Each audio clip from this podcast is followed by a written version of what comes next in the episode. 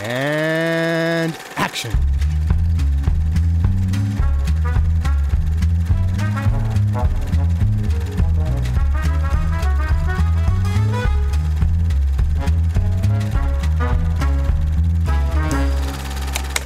Hallöchen und herzlich willkommen zurück zu Directed by Lars von Trier. Ich bin der Johannes und hab natürlich den Max wieder dabei. Hallo. Und den Luke. Hallo. Hallo Luke. Hallo. Und wir befinden oder wir starten jetzt in endlich, endlich nach. Ich weiß jetzt nicht, wie viele Episoden. Ich habe keinen Überblick über welche, darüber, welche Episode es ist. Viel zu lang. Viel zu lang. Ich hätte vielleicht nachschauen sollen, welche Episode es ist. Wie auch immer.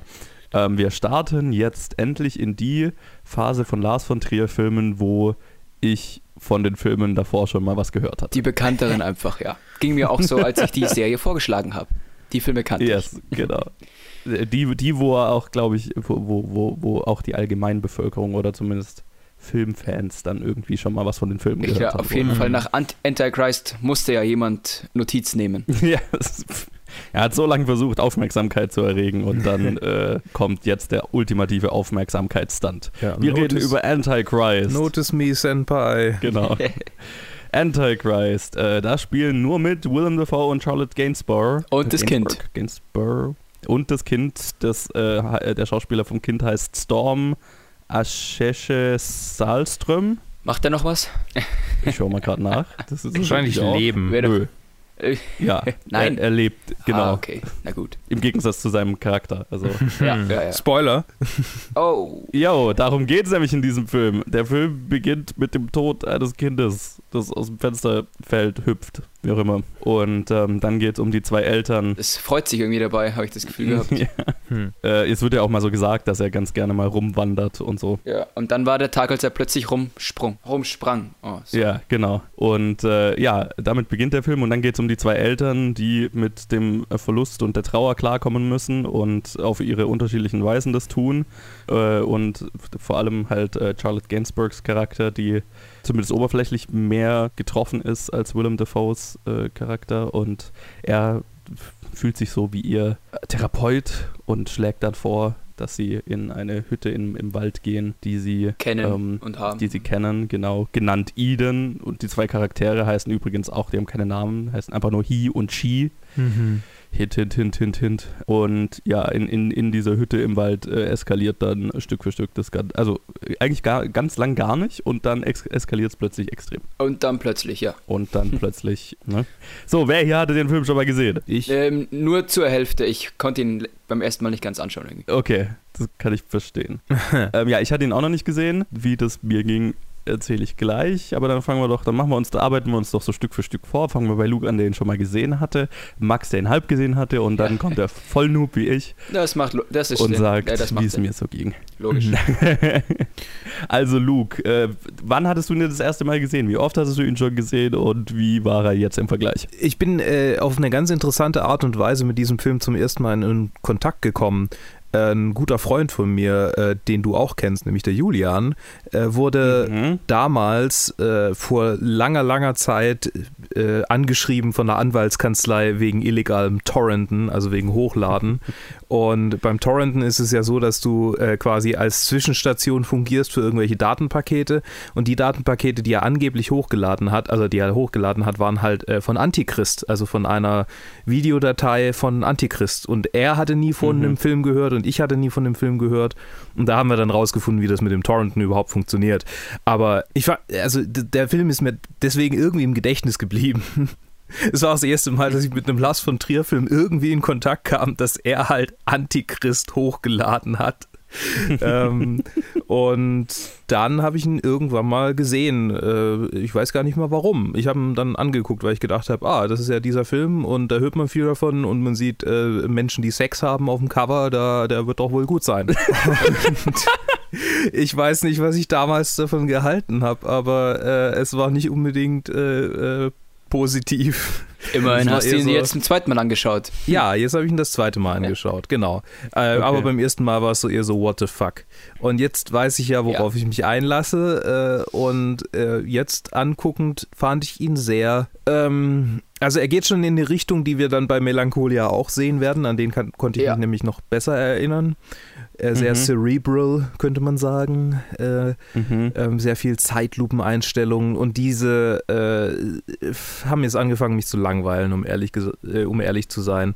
Ähm, Mhm. Oh, es ist ein okay. Stil, der ihm in diesen Filmen, also diesen drei Filmen eigentlich in, seinem, in seiner Depressionstrilogie sehr gefallen hat und der mir jetzt so langsam ein bisschen sauer aufstößt und deshalb war es eine Tortur in den Sequenzen, in denen die meisten Leute wahrscheinlich sagen würden, es ist jetzt gerade keine Tortur, weil wenn dann, wenn es dann zur Gewalt kommt da äh, und zu einen expliziten äh, Sex-Szenen, da habe ich überhaupt kein Problem damit. Das ist so, das lässt mich mittlerweile kalt. So Lars, das macht halt, macht halt seinen Shit und Ja, ja. ja.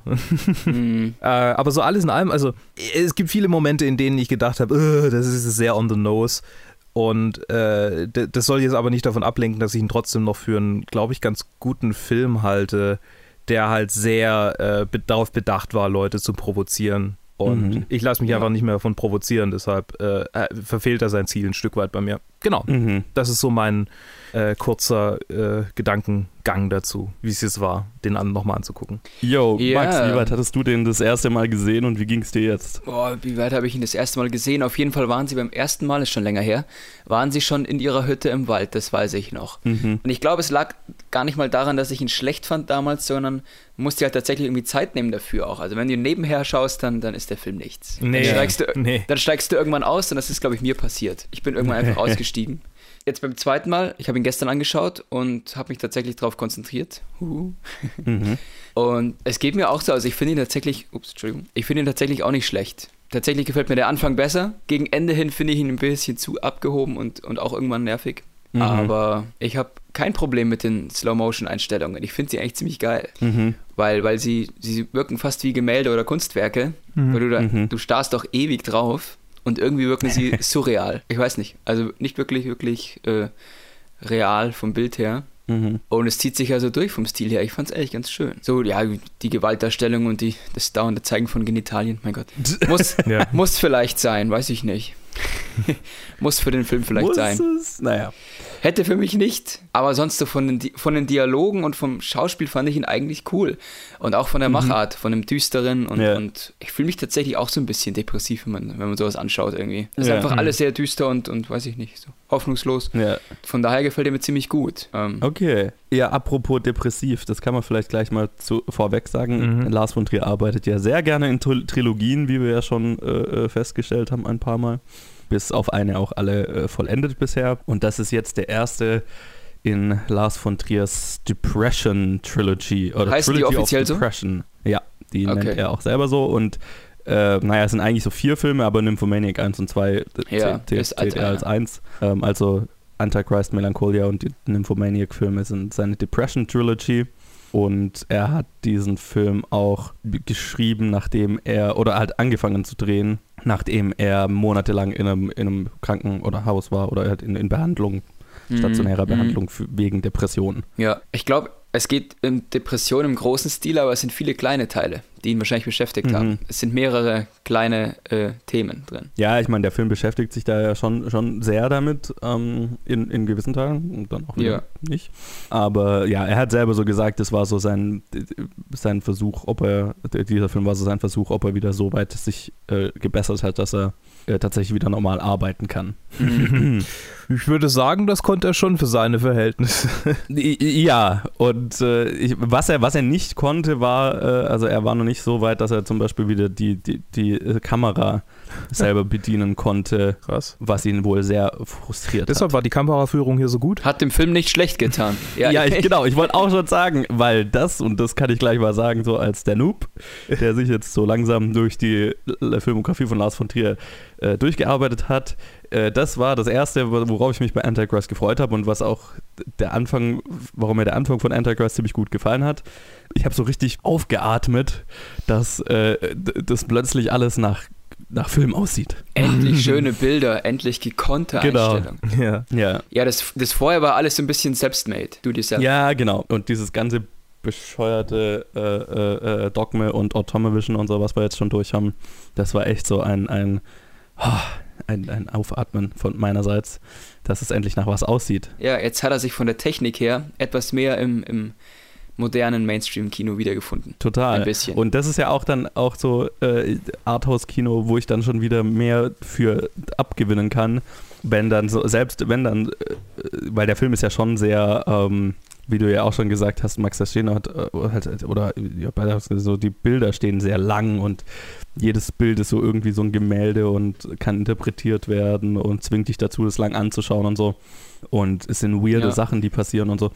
Das ist dann schon wieder was, da, da, da habe ich dann schon wieder mehr Spaß damit, als wenn die, die, das Anschauen des Films selber schon eine Tortur ist. So, so anstrengend, ja genau. Also die anderen sind halt alle so experimentell und reißen vielleicht vom Stil mehr raus. Hier kannst Ja, du ihn genau. mehr smooth anschauen, sag ich mal, für das, Ja. für das gewohnte Auge. Ja, und halt einfach, also ich bin halt einfach sehr visuell orientiert, deswegen, also wenn das, ah, der, der Film schaut halt einfach nach was aus. Das, äh, und, Okay, und, also, vom, vom Look Hammer, ja. genau, es ist halt nicht mal nur ein Sprung von, also irgendwie, dass es jetzt ein bisschen besser aussieht. Nee, das ist halt einfach so von absolutem Shit zu jedes einzelne äh, äh, Frame dieses Films, wie man schon schön sagt, ist ein Gemälde, das du dir an die Wand hängen kannst. Also das ist echt ein, ein, ein 5000-faches Wo, wobei ich sagen muss, seine ersten Filme oder so sahen, seine ersten Filme sahen immer noch interessant aus und fand ich auch eigentlich cool von der Kamera. Ja, Europa war ja tatsächlich auch so. Also Europa fand ich auch sehr schön. Ja. Experimentell, aber, aber cool. Ja, genau. Aber also da war halt die Schwarz-Weiß-Fotografie so wunderbar. Mhm. Ähm, aber sonst halt der Rest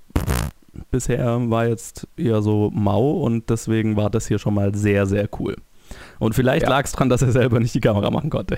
Ich weiß es nicht. Eine glückliche Fügung, Oder bestimmt. ja, weil ich meine, so bestimmte Stilelemente sind ja schon wieder drin. Ne? Also es ist ja, fühlt sich, es ist schon manchmal ein bisschen mehr Handheld, es sind Jump Cuts wieder drin, aber Oh ja. es ist alles Mhm. auf einem viel humaneren Level. Gut, aber Jump Cuts liegen ja wahrscheinlich auch so ein bisschen am Schnitt. Aber das stört mich auch nicht Mhm. irgendwie, ich weiß nicht. Nee, nee, hier hat mich jetzt auch nicht mehr gestört, weil es hat sich nicht so angefühlt, als hätte jemand keine Ahnung, was er tut, oder als wäre es be bewusst schlecht so, ne? Nee, genau, es ist auch, es geht auch gut. Also ähm, die Jump Cuts Ja. sind ja meistens irgendwie, dass Leute, und du siehst es auch, dass sie plötzlich irgendwo anders hinschauen, eine andere Haltung haben, aber irgendwie von der Geschichte und vom Dialogflow passt das auch. Sie haben, sie haben jetzt einen Rhythmus, weißt du, das hat einen Schnittrhythmus, das fühlt sich, jeder, jeder wenn da Jump Cuts drin sind, dann fühlen die sich auch vom, von der Stimmung, der Szene und so weiter, vom Spiel der Schauspieler, fühlen die sich motiviert an. ja, Deswegen, also der, ja, gerade wenn wir jetzt, ich glaube, der, der letzte Film war Boss of It All, ne? Ja. Mhm. Boss of it all. Also das und das war ja wohl die, der, der, der schlimmste Verbrecher von allen, was, was so die, die crappy technische Umsetzung angeht. Weil da, da, hat er, da hat er seine Arbeit einer Maschine gegeben, jetzt halt gibt er es einem Kameramann ab. Ja, genau. Und einem Editor. Ich glaube, es hat aber wahrscheinlich derselbe Typ geschnitten, aber naja. Ich frage mich, ob die Abgabe äh, des Schnitts an die Maschine bei Boss of It All ein Zeichen seiner beginnenden schweren Depression war. So, ich, ich schaff das nicht mehr, ich lasse das einfach ihren Computer Mhm. machen. Oh. Okay. Und dann Das hinterher gut. verpackt wurde als, als künstlerische Entscheidung. Kann schon, kann Nein. schon auch sein, wenn du dir so denkst, ah, ich vertraue mir nicht mehr selbst, ich gebe es jetzt ab einfach. An irgendwas komisches. Ja, oder so, ich, ich scheiße jetzt auf alles so, ne? Das fühlt sich halt so ein bisschen, Ja, könnte auch einfach so, ein- so ein bisschen so eine lazy, ähm, ich habe keinen Bock mehr Möglich. Entscheidung sein, so, ne? möglich, möglich. Ja. Interessant ist ja, also ich meine, die Filme sind jetzt drei Jahre auseinander, das ist jetzt eigentlich keine so krass lange Zeit. Aber gut, drei Jahre sind, da kann man auch schon lange in Behandlung gewesen sein zwischendurch. Ja. Ich glaube, er hatte krasse drei Jahre. Schaut, schaut, schaut so aus. ähm, genau, also das, das ist mir schon mal sehr, sehr positiv aufgefallen und was mir halt auch äh, an dem Film tatsächlich sehr gut gefallen hat, ist, das sind die zwei Schauspieler, Ja. die echt, echt, echt großartig spielen. Also das, das sind schon mal zwei, zwei ganz, ganz große Improvements, wo es halt äh, auf, auf äh, in, in meinem Geschmacks, in, in meinem Geschmacksbereich, keine Ahnung, ähm, da, da, da hat der Film gleich ganz, ganz große Pl- Pluspunkte geholt. Ähm, und dann gibt es schon so Elemente, die mir auch ganz gut gefallen haben, storymäßig oder Mhm. von eher von der kreativen Umsetzung. Also äh, es sind hier schon Entscheidungen in dem Film, die mir ziemlich gut gefallen haben, wie zum Beispiel der sprechende Fuchs, der sich selber isst und so. Ja. Mhm. Ne, Das sind so, das sind so Momente, das sind so wieder so weirder Arthouse-Shit, der, der meinem Geschmack entspricht.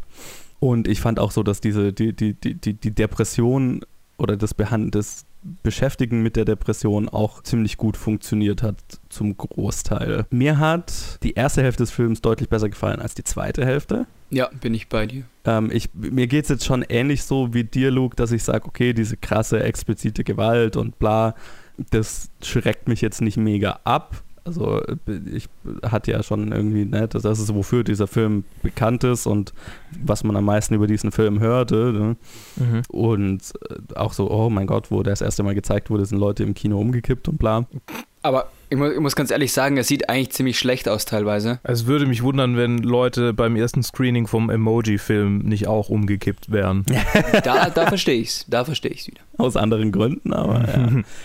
ja. ich kann mir schon vorstellen, dass da Leute, also ne, also das ist ja auch eine Frage von, was hast du schon gesehen und was bist du gewöhnt und ja. auf was bist du vorbereitet, weil ich meine, wir haben jetzt halt auch hier irgendwie Lars von Triers Filmografie einfach vor, hinter uns ich, ich, jetzt nicht, ich hatte schon das Gefühl, ich bin einfach vorbereitet auf das, was kommt. Ja. ja. Wenn du halt völlig unvorbereitet reingehst. Ja. Aber man muss sagen, also das ist schon der Punkt, an dem er jetzt anfängt, den Turbo ranzuhauen. Also ab jetzt, mhm. ab jetzt wird es auch nicht mehr weniger, im Gegenteil. Okay kann ich schon mal versprechen. Ja, ja, keine Ahnung. Ich bin, ich bin da schon so, ja, da ging es mir tatsächlich auch so. Da bin ich einfach so ein bisschen abgestumpft und. Dann stumpfst du noch mehr. Ich könnte, ich hatte auch, während ich es angeschaut habe, so die ganze Zeit das Gefühl, ja, okay, ich weiß halt, was, was du damit machen willst. Und das ist halt irgendwie plump und äh, unnötig, aber aufregend. Teilweise, ich, ja. Also muss ich mich darüber jetzt aufregen? I don't know. Es ist, ich habe das, das ist, das, das sind so Elemente, die haben, bei, die lösen bei mir dann mehr so einfach so, so ein Augenrollen aus. Mhm. Und ich denke mir so, ja, okay, ne? Ja. Ich habe es verstanden.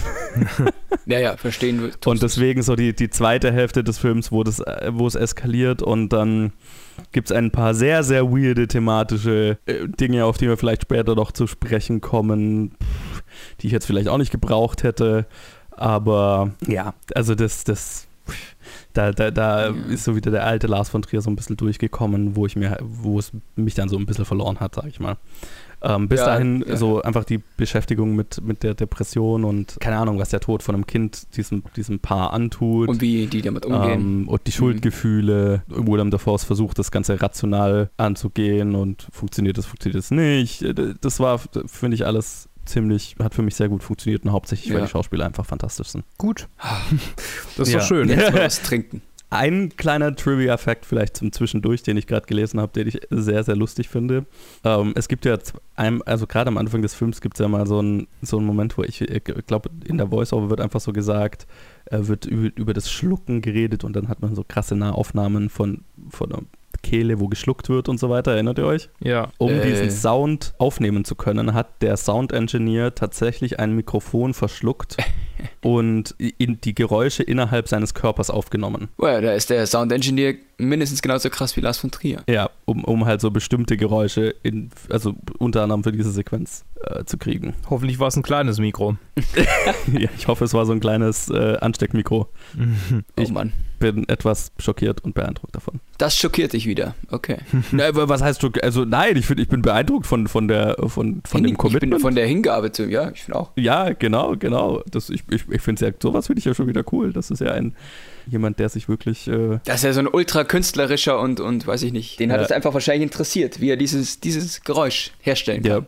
Ja, ja dann würde ich auch mal ähm, auf, auf die thematischen Elemente dieses Films kommen, weil der Film hat äh, er wurde ja in Cannes gezeigt und hat da für ziemlich viel Furore gesorgt und hat einen Special Anti-Award von yes. einer äh, äh, äh, äh, Cannes-Jury äh, bekommen, die halt, keine Ahnung, also Filme mit Anti-Awards auszeichnet. Nee, andersrum. Also die Jury, die vergibt ja normalerweise den Award für die, für die ethischsten Filme. So, also für die. Ah, right. Und die haben dann ausnahmsweise hier quasi den Anti-Award für diesen Film yes. vergeben. Genau, ja, sie haben ausnahmsweise einen Anti-Award vergeben für äh, seine frauenfeindlichen Ansichten, oh, ja. die dieser Film angeblich hat. Und ich meine, es gibt ja, es gibt schon Berichte von einer, also von der ersten Pressekonferenz in Cannes, wo er mal, wo er dann so scher natürlich scherzeshalber gesagt hat, so, ja, ich hasse Frauen.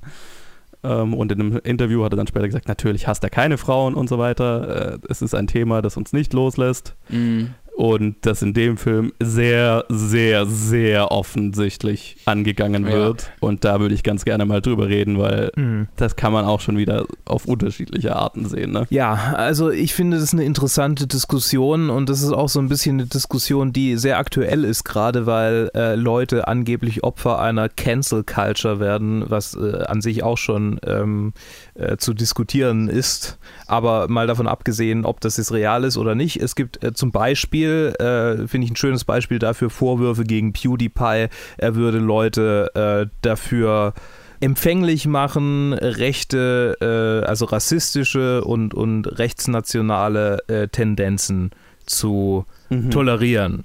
So, Mhm. also man wird, ihm wird jetzt nicht vorgeworfen, er sei ein White Supremacist oder er wäre äh, antisemitisch oder so, aber dass er solche äh, Botschaften, solche visuellen äh, Elemente und auch inhaltliche Elemente bewusst verwendet, um sein äh, Fandom größer zu halten und quasi zu zeigen, hey, auch wenn ihr rechts seid, grenze ich euch nicht aus, um quasi so eine so große Crowd wie möglich anzusprechen.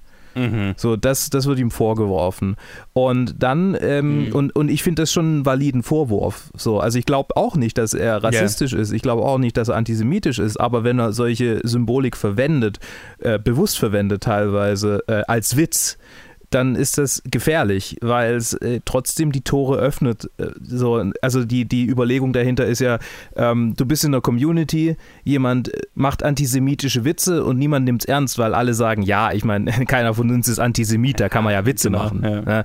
Und Ja. ähm, es, es, es, es entsteht kein kritischer Diskurs darüber. Ja. Und so öffnest du Tür und Tor für Nazis, die dann sich in dieser Community breit machen und den Standard immer höher setzen und höher setzen und höher setzen. Irgendwann bist du in einer Community, die einen harten Kern von Rechtsextremen hat. Und das ist eine sehr lange Herleitung dafür, dass ich glaube, dass Lars von Trier Frauen nicht hasst.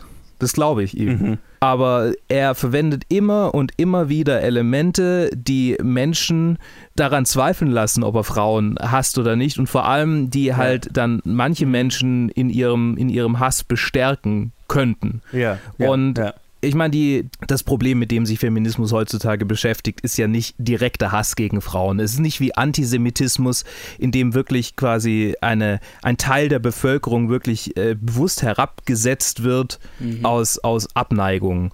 Es, Ja. es ist ein viel tiefer greifendes Problem, das auch sehr viel mit äh, eingespielten äh, äh, Systemen zu tun hat, äh, was also auf einem anderen, größeren Level vielleicht angegangen werden muss. Aber trotzdem ist so eine Bestärkung, die du meinetwegen in einem bescheuerten, arthausigen Film, der nur provozieren will, siehst, aber trotzdem in einem Film siehst, der sich selbst, sag mal, philosophisch ernst nehmen will ja. siehst du dann, Frauen sind schlecht. Oder eine Frau sagt quasi von eine Frau, die erforscht, wie Frauen schlecht dargestellt werden in der Geschichte, sagt selbst, dass Frauen schlecht sind. Und es ist völlig egal, wie in dieser Situation der Kontext davon ist. Leute, die das glauben, fühlen sich bestärkt.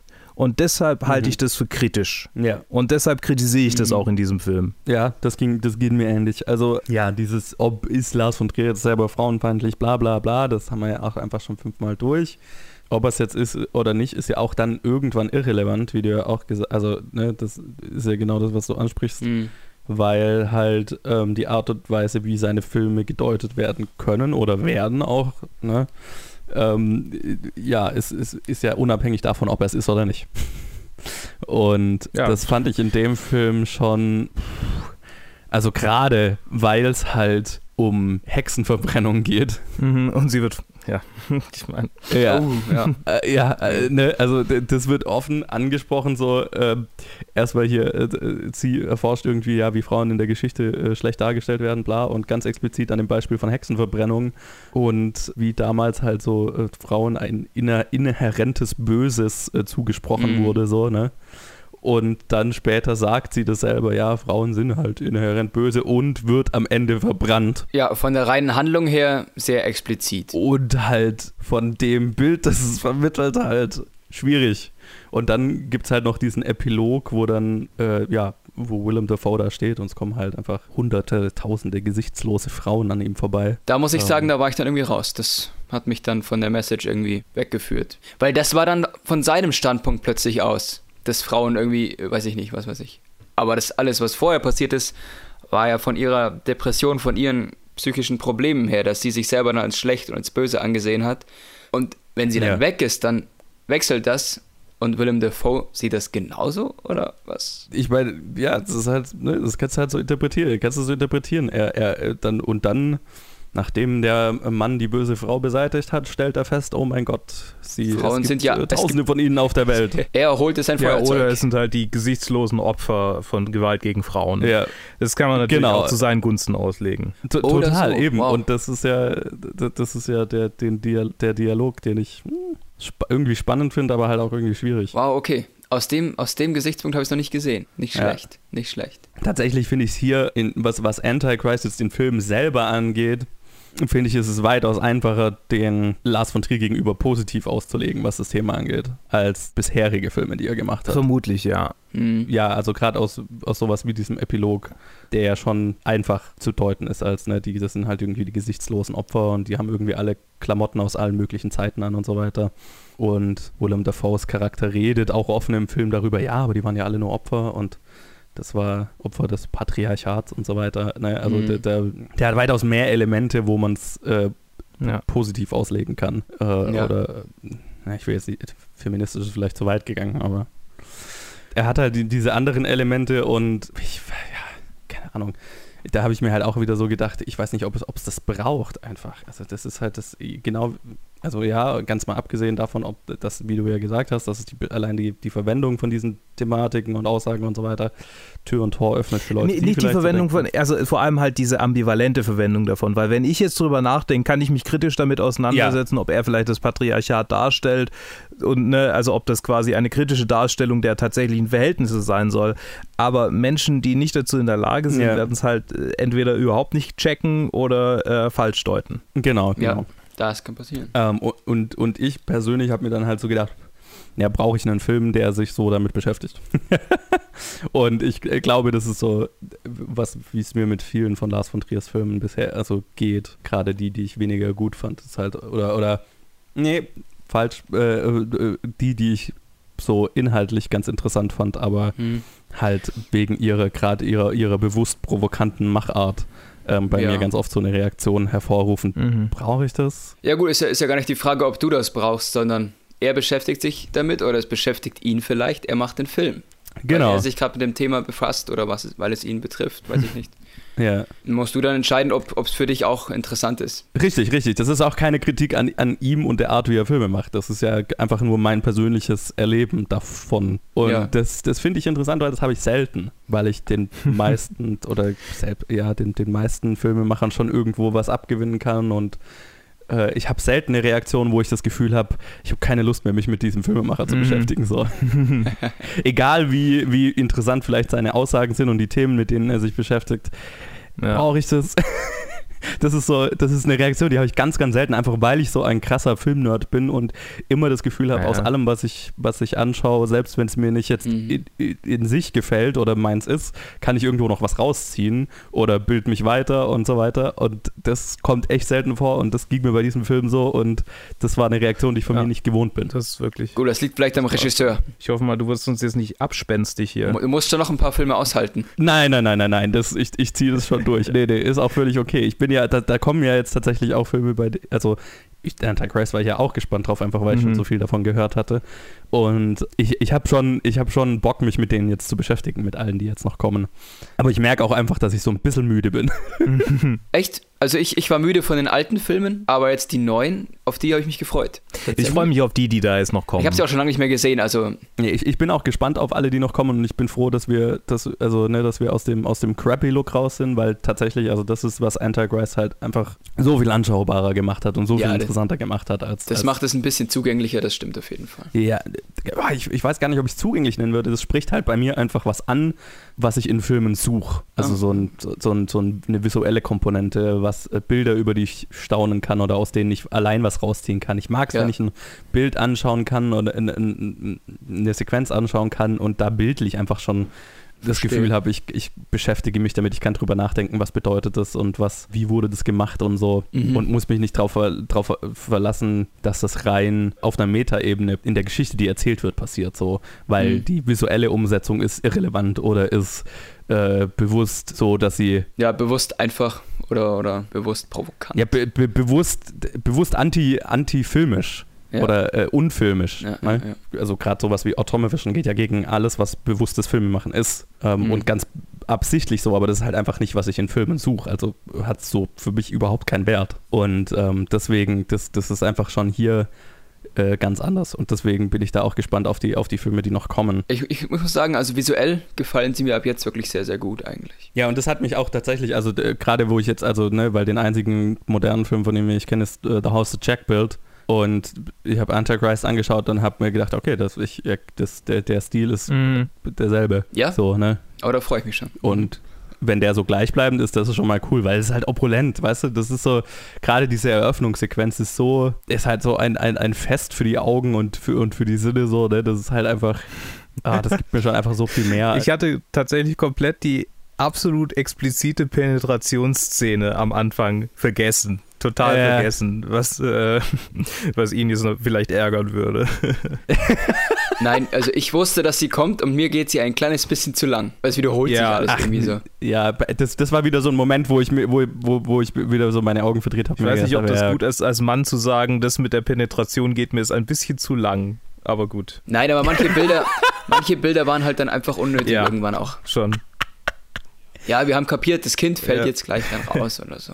Ja, wir haben kapiert, es, die haben Sex und das, und, und das ist äh, passiert, während das Mhm. Kind aus dem Fenster fällt und das ist die Schuld, mit der wir uns den Oh Film ja. über beschäftigen werden. Interessant die- ist auch, wie sie Sex haben. Er schmeißt doch mit seinem Fuß eine Wasserflasche. Ja, Ja, es ist halt offensichtlich sehr wild, Sehr, sehr feurig. leidenschaftlich Ja, und ja, ja. wild. Ja. Das habe ich schon Also verstanden. sie, sie, sie erleben quasi das höchste Hoch, das höchste High, während nebendran das passiert, was ihnen das lowste Low sozusagen Holy shit. besch- beschaffen wird. So, vielleicht ist es Ja, ja auch okay. einfach eine Metapher Ah, okay. für Wow. Heroinentzug, äh, der ganze Film.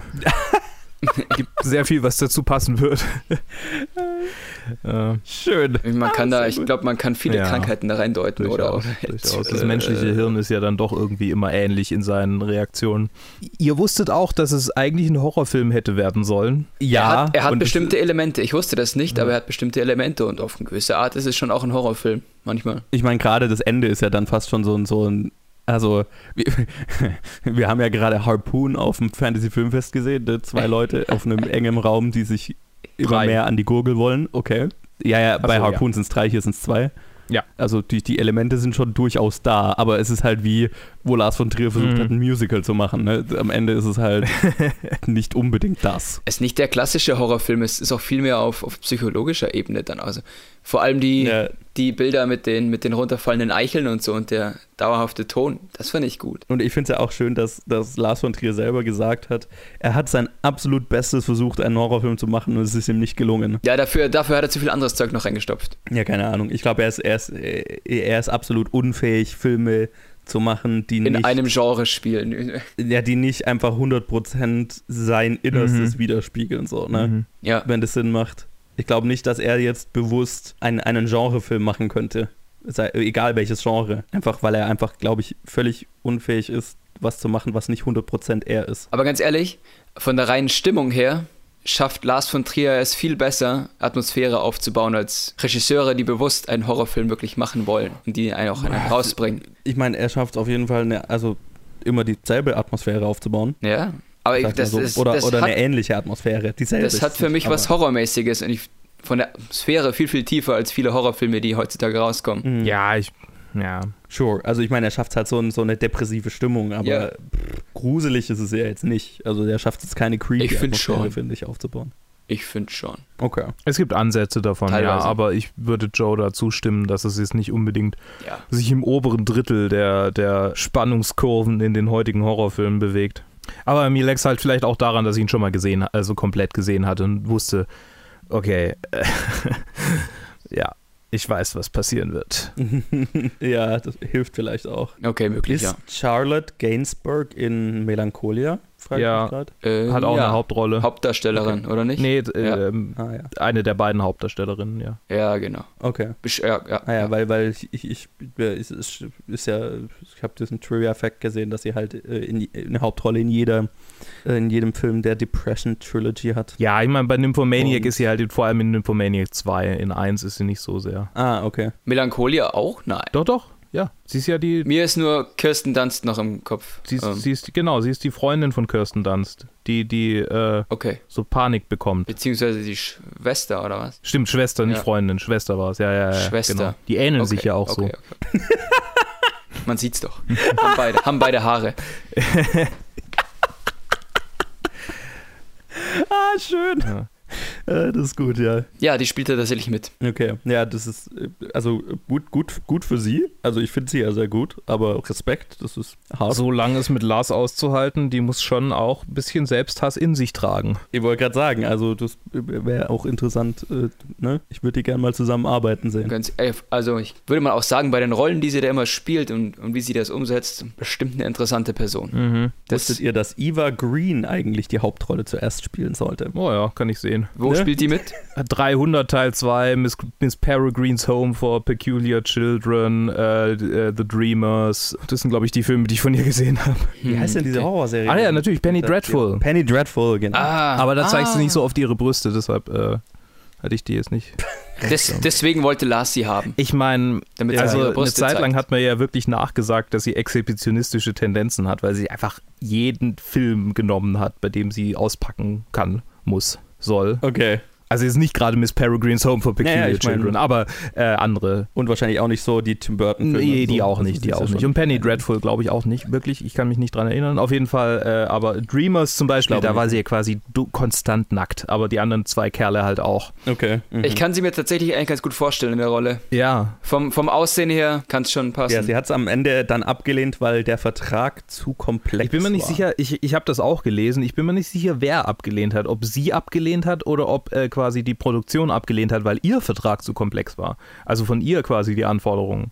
Ach so. Das äh, war mir jetzt nicht ganz Okay. klar. Aber es kann gut sein, dass sie Ja, abgelehnt ich habe gerade überlegt, weil ich kann mir schon, ich kann mir schon vorstellen, dass der Vertrag für diesen Film halt sehr komplex ist, weil halt ganz viel explizite Nacktheit und Okay. sowas verlangt Ja. wird, Ja. was ja einfach rechtlich dann ein Mine Minenfeld ist. So. Ja, aber andererseits, also ich, tatsächlich finde ich, äh, wenn sie jetzt quasi die Charlotte, äh, Charlotte Gainsborough oder Gainsbourg für äh, die Trilogie, die Gainsborough. Depression Trilo äh, Trilogy hätt, hätte werden können, so das kann ich mir auch gut vorstellen. Mhm. Also die anderen Filme, das finde ich äh, Total, ja. Ich weiß nicht, ich bin eigentlich ganz zufrieden mit der jetzigen Entscheidung. Ja, Vor allem auch in Nymphomaniac. schon, ja klar. Nee, sie, ja. Also ich freue mich auch total auf Melancholia, weil ich komplett vergessen habe, dass sie da mitspielt und erst als ich nochmal drüber gelesen habe, fiel mir wieder ein, stimmt, sie ist ja da dabei. Und äh, ja, den habe ich damals auch unter äh, Einfluss von Alkohol Mhm. angeguckt und es war ähm, Ich habe ihn nüchtern angeschaut und ich fand ihn auch sehr beeindruckend. ja, Okay. Vor allem bringt sie schauspielerisch so als Charakter dieses gebrochene, äh, etwas kaputte schon rüber. mhm. Kann man das so sagen? Ich- sicher. Sie wirkt vom Äußeren nicht komplett glücklich. Deswegen irgendwie. du weißt, was ich meine. Ja, nein, ich, ich, ja, ja, ich weiß total, was du meinst. Also sie, sie hat halt, also ne, man castet ja Schauspieler auch nach Ja. dem Aussehen und nach der Ausstrahlung und so weiter. Und sie hat einfach schon so ein, sie hat halt so einen Look. Sie Ja. kann, sieht halt sehr schnell, sehr depressiv Mhm. aus. Ja, Ne, da braucht jetzt hast du es gesagt. Danke, gut. Habe ich es nicht gesagt. Ja, aber ist doch so. Also sie ist halt gut für solche Rollen. Nee, genau. Passt auch. Wusstet ihr, dass der Produzent wollte, dass dieser Film in 3D äh, released? Ich, das wollte ich Ja. gerade sagen, ja. Kann, kann ich sehen, kann ich sehen, wenn dir das Blut so entgegenspritzt. aus Ich mein, dem also- Penis. Ich, ich finde es interessant, dass Lars von Trier es abgelehnt hat, weil das wäre ja so die eigentlich die ultimative Provokation gewesen, so diese Genitalverstümmelungsszene in 3D zu bringen. Und es gibt aber auch Sequenzen, die sich wunderbar eignen würden. Ne? Also gerade da, wo äh, Willem Total. Dafoe äh, äh, in Zeitlupe von Eicheln äh, Yes. äh, umgeben im Wald steht. Vor allem alle diese Slow-Motion-Sequenzen und so. Ja, ja. Oh, das wäre geil gewesen in 3D. Das wäre schon sehr Ja. cool, ja. Und Melancholia hat er dann auch nicht in 3D gemacht, obwohl er kurz zuvor Avatar dann rauskam und seinen monumentalen Erfolg hatte. Ja, aber du, du hast das gleiche Ja. gelesen wie ich vermutlich, deshalb. ja, ja genau. ich bin gerade über dieselbe Trivia gestolpert. Ja, also ich habe gerade überlegt, so die erst die Eröffnungssequenz, stell dir mal die Eröffnungssequenz mit diesen Ultra-Zeitlupen in 3D vor. Das ist schon, Zucker. da, da, da man so könnte ich mir, das wäre einer der wenigen äh, Umstände, wo ich mir 3D tatsächlich gerne mal antun würde. Lars von Trier 3D. Bin ja jetzt nicht der Fan sonst. Ja. Ja, habe ich nicht drüber nachgedacht. Könnte interessant sein, aber ich glaube nicht, dass es den Aufwand lohnt. Mhm. Ja, wäre wär interessant gewesen. Also ich, ich hätte es Allein finanziell, das wird ja wohl einer seiner teuersten Filme, bis, also bis dato vermutlich sogar der teuerste gewesen sein, oder? 11 Millionen. 11 lese ich. Millionen hat er gekostet. Ja, 11 Millionen Budget. Ja, ich meine, was, was halt in die Technik geflossen ist, ist in dem Fall an Schauspielern gespart worden. Ne? Mhm. Also du hast halt zwei Schauspieler. Ja. Und er hat in Deutschland gedreht, sehe ich gerade. Echt? In NRW. Gruselig. Ja, ich meine, am Wald sieht man so, hätte ich es mir fast gedacht. Aber ich Ja. meine, es hätte auch, also es soll ja in den USA spielen, irgendwo steht mal Seattle und ich dachte, mir, Was? ja, ja, irgendwo steht Seattle äh, äh, auf irgendeinem Adressschildchen. Okay. Und Ich weiß nicht, was seine Obsession mit den USA ist, ey. ich verstehe es auch. Also ich hab's als, ich hab's auch als USA hingenommen irgendwie. Okay. Komisch. ich dachte erst an England. Schön, schön, dass sie es in den deutschen Wäldern erkennt, wo es gedreht wurde. Passt. Erst dachte ich an England und dann beim Wald dachte ich so, nee, das ist ein deutscher Wald. Das erkenne ich. meine, meine Germa mein germanisches Blut kommt in Wallung. Äh, Äh, ich meine, gut, ich sitze hier halt auch in einem Zimmer, das quasi 300 Meter vom nächsten Wald entfernt ist und da sieht es halt genauso aus. Wahrscheinlich. Ich meine, je, Ah, klar, Ja, du musst voll. dich auskennen. Ja. Mhm. Aber der hat ja so viele Filmförderungen bekommen von verschiedenen Ländern, der muss ja überall gedreht worden sein. Ja, ich meine, unterschiedliche Filmförderungen sind ja mit unterschiedlichen Bedingungen verknüpft. Ja. Ähm, Aber ja, ich habe gesehen, irgendwann ja Filmmedienstiftung NRW äh, war ja einer der Förderer. Das kann schon sein, dass es das der Mhm. Grund ist. Ich habe ich hab auch irgendwie Filmförderfonds Deutschland oder sowas gesehen. Mich auch gewundert. Mhm. Hm. Ja, ich meine, seine letzten Filme waren ja alle irgendwie kofinanziert aus quasi ganz Europa. so macht das halt. Europa. Das ist, wie er operiert. Der Modus operandi. Äh, äh, nee, ich wollte noch, genau, ich wollte noch mal, also, ich, die, seine, diese, also, dass das in Seattle, an, also, das in den USA angesiedelt sein soll. Ich finde es schon irgendwie faszinierend, dass er so mit, mit den USA, ne, dass, dass da so eine Obsession da ist, weil es in vielen Filmen, also wir haben ja gerade unsere Halloween-Specials aufgenommen und äh, da haben wir ja drüber geredet, Luke, Mhm. bei Hellraiser, dass es so amerikanisiert wurde, aber da war es ja, Ja. bewusst für den amerikanischen Markt, ne, damit sich da besser verkauft. Und das ist hier ja überhaupt nicht das Interesse, weil seine Mhm. Filme noch nie in den USA gut gelaufen sind und vor allem, weil es auch nicht hervorgehoben wird. Ne? Ähm, also es ist ja nicht, also wie gesagt, mir, mir ist es ja gar nicht aufgefallen, Mhm. dass es in den USA spielen soll. Und finde das super merkwürdig, was der Typ, also A, weil er noch nie da war und weil er das, also keine Ahnung, weird. Das macht für mich irgendwie keinen Sinn. Naja, jeder hat ja irgendwie so ein Land, was, was, wo er mit was verbindet, was weiß ich. Vielleicht hat er zu viele Filme geschaut. Ja, gut, klar. Aber ja. Weil ich meine, das kann ja überall spielen. Also das ist ja also, Ja, eben, das ist absolut austauschbar. ja, das, das Ja, das ist so das Blöde dran. Also warum, gell? Ja, Eigentlich hätte er gar keine Verortung geben müssen. das ist schon, das ist schon merkwürdig. Ja. Also ich kann mich distinkt daran erinnern, dass da dass irgendwie so ein Adresschen an einem, ich weiß nicht mehr, an einem Koffer oder als er sie da aus dem Krankenhaus abholt, irgendwie sowas und da stand dann Mhm, halt mhm. äh, Seattle. Für ein Frame kurz im Bild und dann. Komisch, ja, sehr, sehr merkwürdig, wenn es ihm Spaß macht. Also ich finde seine Obsession mit äh, misogynen Inhalten weitaus weirder als seine Obsession mit den USA. Das ist definitiv richtig, ja. Das äh, verdient auch eine größere Plattform als seine USA-Obsession. Ich weiß gar nicht, ich, ich schätze mal hier äh, äh, Melancholia und da ich, da, ich achte bei den nächsten Mal tatsächlich drauf, weil die werden dann ja wahrscheinlich auch da spielen. Äh, weiß ich jetzt nicht. Melancholia hatte ich eher so, so als England im Kopf. Mit diesem Anwesen. Aber Wir werden sehen. Ja, das liegt vermutlich an dem Haus auch, ne? Das ja, ist- genau. Das war für das mich so ein. Altherrenhaus irgendwo. Ja, ja, kann ich sehen, ja. okay. Wir werden sehen. Von meiner Seite, ich hätte, glaube ich, alles zu Antichrist gesagt. Ich habe schon Ja. vor einer hal- halben Stunde alles gesagt. Alles rausgehauen. So wie der Film selber auch. Alles schon Ja, genau. erzählt. Und dann noch ein bisschen provoziert. Ja, Bisschen genau. gesplurcht hier und fertig. Äh, Nö, ich auch. Also ich, wie gesagt, ich finde ihn gut. Ich muss ihn jetzt nicht dauerhaft anschauen. Aber so eine Videowand, auf der einfach konstant anti wenn, wenn, du, ein- wenn du sagen würdest, einmal im Monat, jetzt muss ich mal wieder Antichrist anschauen, dann würde ich mir Gedanken machen. So. Würdest Ja. du dann ausziehen, oder? Ja, ja. Ja, dann, ja, dann, Komm, unsere monatliche Antichrist, Antichrist Session. wuhu, lass Popcorn holen. War also Essen, also ich habe während dem Film gegessen, aber tatsächlich Nur während der ersten Hälfte. Alter, ich, ich habe während dem Film eine Pizza gegessen und dann kam irgendwann die, ne, dann kam die ganze Gewalt am Ende und dann habe ich Und die dann Pizza hast du plötzlich die lassen. rote Tomatensauce auf deiner Pizza gesehen und dann so, oh. Mm. Ja, das war dann so, äh, okay, das fühlt sich weird an, nebenbei Pizza zu essen. Ja, ja. Ich das kannst du nur am Anfang. Ich habe ihn kurz nach meinem Eating Window angeguckt. Nee, halt, stimmt gar nicht. Ich habe zwischendurch Nudeln mit Tomatensauce gegessen. Nee, sogar, äh, äh, ähm, nee, nicht mal Tomatensauce, Hirschgulasch. Echt? Hirschgulasch. Ich, Oh, oh, wow. ich, ich dachte, das erste war eine Metapher. Nee, nee. Ah. Es war auch nicht kurz, nicht lang nach der Sequenz äh, mit der, mit der, äh, mit dem Reh, das Mit der das äh, Nudel, Kids, so. äh, das Totgeborene zur Welt bringt. Ja, ja. Fand ich sehr passend eigentlich. Mhm, das heißt, du hast quasi deinen, einen der drei Baggers äh, gegessen und äh, das That's war where deine it comes Therapie. Und heute esse ich dann noch die Krähe und den Fuchs. Weil Yes. deswegen, deswegen kommen die ganzen Bettler nie an, weil du einen aufgegessen hast. Mm, stimmt. Das heißt, du bist eigentlich äh, von Depressionen dein Leben lang geheilt. Glückwunsch. Ja, vermutlich. So, oh, ja, doch. So funktioniert das nämlich. So funktioniert das. Einfach ein Hirsch, eine Krähe und einen Fuchs essen, dann ist das wieder gut.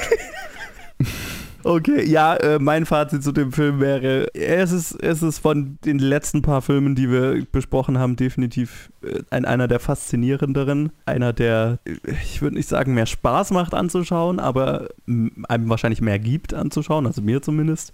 Ja. Aber ich muss, es ist, fällt definitiv unter die Kategorie, äh, werde ich mir wahrscheinlich nicht nochmal anschauen. Aber du wirst dich noch dran erinnern. Ich werde mich noch dran erinnern. Und es sind, der hat definitiv Bilder, die bleiben einem im Gedächtnis. Nicht Ja. nur die Gewalt, die gewalttätigen, sondern auch einfach so bestimmte Shots, weil er Ja. halt eigentlich tatsächlich echt geil gemacht ist. Und ähm, das äh, weiß ich schon zu schätzen. Auch wenn Ja. die Inhalte vielleicht jetzt nicht unbedingt meins sind. Aber äh, es ist ein Schritt in die richtige Richtung und deswegen bin ich mal gespannt, was als nächstes kommt. Mein abschließendes Fazit ist, das Motto dieses Films zieht sich durch alle äh, folgenden und eigentlich auch alle davorliegenden Filme von ihm hindurch. Chaos Reigns. Chaos reigns. No, nature Also, is chaos. In, in, Nature is Satan's Church. Yes. In diesem Sinne, danke fürs Zuhören und danke an euch beide, dass ihr dabei wart. Und gerne. äh, lasst uns wissen, wie ihr die Filme findet, wie ihr Antichrist findet. Das ist wahrscheinlich einer, von dem die meisten wieder was gehört haben dürften. Facebook, Twitter, Instagram oder planetfilmgeek at gmail.com und äh, lasst uns da bei uns heute eine Bewertung, eine Review da und dann hören wir uns äh, in der nächsten Episode mit Melancholia. Bis dann. Dann. Tschüss.